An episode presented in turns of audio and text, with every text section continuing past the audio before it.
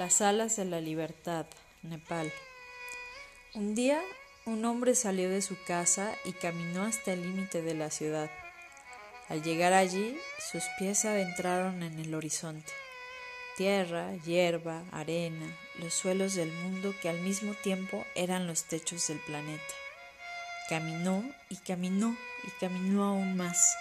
Tenía estrellas en los ojos, una sonrisa de paz y un corazón inquieto. Atravesó bosques y desiertos, valles y riberas, escarpados y lagos.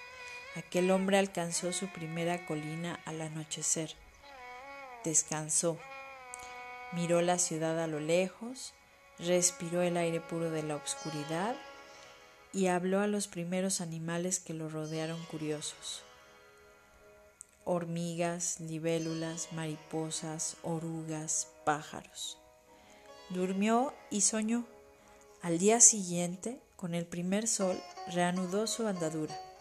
Cuando alcanzó la primera montaña, trepó por ella y olvidó abajo sus ataduras, sus raíces, y cuanto más lo hacía y más subía, más libre se sentía.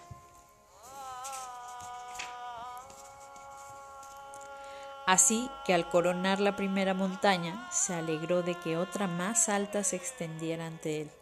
Caminó y caminó y caminó aún más. La música del viento le daba armonía, las rocas lo cobijaban y los árboles le hablaban.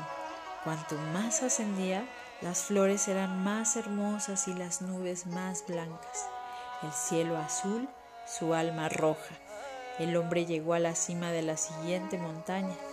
Desde ella vio una cadena de montañas, una cordillera, bebió el agua de un arroyo, comió los frutos de unos árboles y durmió como, como el niño que siempre fue y estuvo a punto de olvidar en algún momento del pasado un día, otro día y otro más. Una montaña, otra montaña y otra más. El hombre ascendía y ascendía. Una mañana se quitó la camisa y se sintió bien. Una tarde se quitó los pantalones y se sintió mejor. Una noche se quitó los zapatos y se bañó desnudo en un estanque de, agua helada. Ya no volvió a ponérselos. Desde aquel instante caminó desnudo, sin frío, sin calor, como si una primavera eterna se hubiera posado en su espíritu. Una noche recordó su vida, sus amores, su casa, su trabajo, su miedo, su furia, su atadura, su lucha. Soñó con esos recuerdos y en el nuevo amanecer hizo con ellos una bola de nieve que arrojó al sol. El sol la fundió y llovió sobre su cuerpo. Cada montaña era más alta que la anterior, cada desafío más excitante, cada visión del mundo más soberbia desde la nueva cumbre el hombre veía y absorbía, lo devoraba todo con sus ojos hambrientos. Los animales se hicieron sus amigos, el viento su compañero y los árboles que le hablaban sus confidentes. Un anochecer en la cima de una gran montaña miró al norte y al sur, al este y al oeste.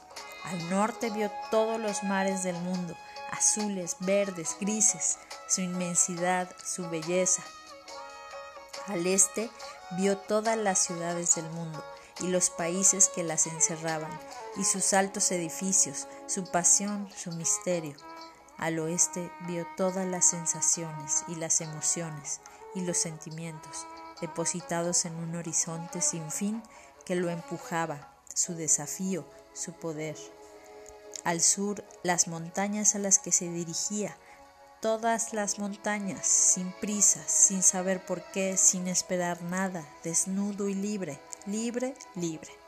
Su cabello creció, sus recuerdos menguaron, su corazón vivió. Era fuego y era tiempo, era silencio y era inocencia, era paz y era amor. Sentía que crecía como jamás lo había sentido antes, montaña a montaña, siempre una más y más alta siempre. Pero él no se preguntaba cuándo llegaría, ni qué haría al llegar. Un día rebasó las nubes, dejó de ver cuanto había atrás porque ya solo quedaba lo que había por delante. Había salido de lo más pequeño para llegar a lo más grande, más que la vida. Su instinto lo hacía moverse en armonía con la naturaleza. Cierto amanecer, un águila real se colocó a su lado. Lo miró y lo respetó. El hombre supo que estaba cerca. Aquel día pisó la nieve. Por la noche no cerró los ojos. Sentía el final tan cerca que le dolía el esfuerzo de comprenderlo. Viajó hacia adelante y hacia atrás, hacia lo alto y hacia lo bajo, hacia adentro y hacia afuera. Reunió todas las sonrisas de su vida, cada caricia, cada calor, cada emoción. Cuando los tuvo en el centro de su conciencia, los dirigió despacio. La última noche fue la primera noche. Al día siguiente vio la gran montaña final y supo que era ella. Caminó ascendió, flotó. Al amanecer del último día, la cumbre apareció tan próxima que le bastaron unos pocos pasos para llegar hasta ella.